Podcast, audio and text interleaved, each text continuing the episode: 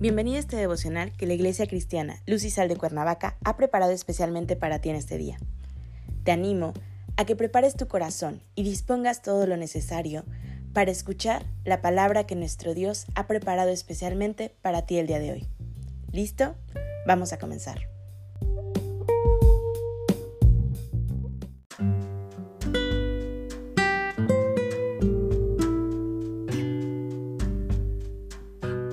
Hola, ¿qué tal? Es un gusto saludarte el día de hoy, bienvenido. Recuerda que estamos en nuestra serie Génesis, que la Iglesia Cristiana Luz y Sal de Cuernavaca prepara especialmente para ti cada mañana. Nuestro tema de hoy es Gracia. Hoy te voy a pedir que tomes tu Biblia y me acompañes al libro de Génesis capítulo 45, versículo 15. La palabra del Señor dice, Y besó a todos sus hermanos y lloró sobre ellos, y después sus hermanos hablaron con él. Me gustaría ponerte en contexto de lo que acabamos de leer. El contexto inicia un poco antes, en el capítulo 44. José tiene un reencuentro con sus hermanos. Sin embargo, estos no saben que con quien están hablando es el hermano al que ellos vendieron como esclavo. Judá se acerca a José y le dice, Usted nos preguntó si todavía teníamos a nuestro padre o algún otro hermano. Nosotros le respondimos que nuestro padre ya era anciano, que había tenido dos hijos con su esposa Raquel. Uno de ellos murió y solo queda el más joven, que nació cuando él ya era viejo. Por eso nuestro padre lo quiere mucho. Usted nos pidió que lo trajéramos para conocerlo. Nosotros le aclaramos que nuestro padre podría morirse de tristeza si el muchacho lo dejaba solo. Con todo, usted nos dijo que volvería a recibirnos solo si regresábamos con nuestro hermano.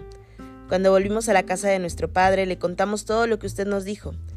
Así que cuando nuestro padre nos pidió que volviéramos acá para comprar más trigo, nosotros le dijimos, iremos solamente si nuestro hermano menor nos acompaña. Si él no viene con nosotros, el gobernador de Egipto no volverá a recibirnos. Esta parte es muy importante. José no era más un esclavo, era ya gobernador de Egipto. Y continúa diciendo, nuestro padre nos dijo, ustedes bien saben que mi esposa Raquel me dio dos hijos. Uno de ellos se marchó y jamás he vuelto a verlo. Me imagino que alguna fiera se lo habrá comido. Si también me quitan a este hijo mío y algo malo llega a pasarle, viviré triste por el resto de mis días. Como puede ver usted, si yo regreso a la casa de mi padre sin mi hermano, seguramente mi padre morirá. Y ante todo el relato que estaba haciendo Judá ante José, José no aguantó más y le ordenó a todos sus ayudantes que salieran de allí. Y se dio a conocer ante sus hermanos, sin que nadie más estuviera presente. Y les dijo, Yo soy José. ¿Vive mi padre todavía? Y se echó a llorar. Fue tanto lo que lloró que todos en Egipto y en el palacio del rey llegaron a saberlo. Sin embargo, sus hermanos se asustaron tanto de verlo vivo que no pudieron responderle. Entonces José les dijo, Vengan acá. Ellos se acercaron y José continuó, yo soy José, el hermano que ustedes vendieron a los egipcios. Pero no se preocupen, ni se reprochen nada. En los dos años anteriores no ha habido comida en toda esta región, y todavía faltan cinco años en que nadie va a sembrar ni a cosechar nada. Pero Dios me envió aquí antes que a ustedes, para que les salve la vida a ustedes y a sus hijos de una manera maravillosa. Como pueden ver, no fueron ustedes los que me enviaron acá, sino que fue Dios quien me trajo. Él me ha convertido en amo y señor de todo Egipto y en consejero del rey.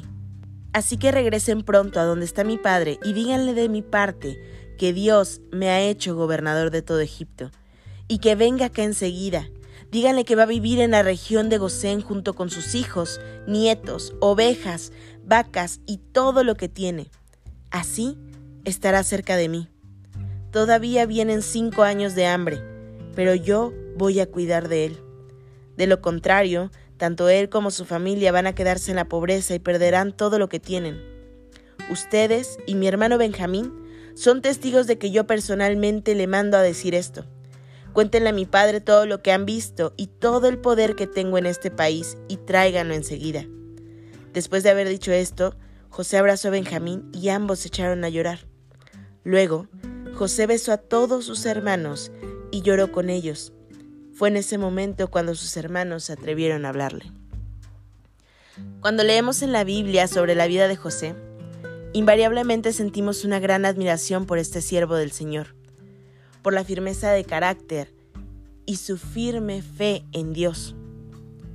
Todavía joven, fue traicionado por sus hermanos, vendido a mercaderes y hecho esclavo en una tierra desconocida. Luego, fue hecho prisionero injustamente, víctima de una injuria. Pero Dios cambió su historia y lo tornó poderoso. De todas maneras, José sufrió mucho luego de ser violentamente separado de su padre, que lo amaba tanto y con quien solía pasar su tiempo. Mucho tiempo después, cuando ya era el segundo en poder en Egipto, teniendo solamente el faraón sobre él en jerarquía, allí estaba José ante sus hermanos, que no lo reconocieron y que pedían que los ayudase vendiéndoles alimento. En un periodo de sequías y hambre sobre la tierra. Así que olvidando la injusticia que estos hermanos cometieron contra él en el pasado, y casi sin poder controlar su emoción, José los abrazó, les reveló quién era y los consoló diciéndoles, no se preocupen, ni se reprochen nada además de perdonarlos, les ofreció casa y alimento por el resto de sus vidas. Y no solo para ellos, para sus hijos, para sus esposas, para su ganado. José perdonó a sus hermanos y cuidó de ellos. Su actitud quedó marcada a través de la historia como un ejemplo de gracia en las relaciones.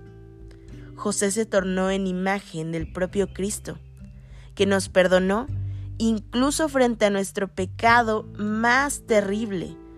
Y aún a pesar de ello, nos protege, aun cuando continuamos fallándole cada día. Nada de lo que hacemos o podamos hacer hará que Dios nos ame más o menos intensamente. Él nos ama solo por su gracia a causa de Cristo. Jesús murió en la cruz completó su misión para que nos tornásemos dignos de recibir el amor del Padre. Este mismo amor y esta misma gracia incondicionales deben existir en todas las relaciones, entre el esposo y la esposa, entre los padres e hijos, entre los hermanos y hermanas, entre los líderes espirituales y las ovejas. Es por gracia que podemos disfrutar de ese amor. Padre Celestial, en el nombre de Jesús, hoy te damos gracias, Señor, por tu amor. Gracias por tus enseñanzas, Señor. Gracias por tu misericordia. Gracias por este nuevo día. Señor, estamos delante de ti para entregar nuestras vidas, Señor, para entregar este día, para entregar todas aquellas cargas que traemos hoy en nuestro corazón, Señor. Las ponemos delante de ti y pedimos que sea tu presencia junto a nosotros, Señor, todo este día que sea tu gracia sobre nuestras cabezas, Señor, y tu rostro reflejado en el nuestro. En Cristo Jesús oramos. Amén.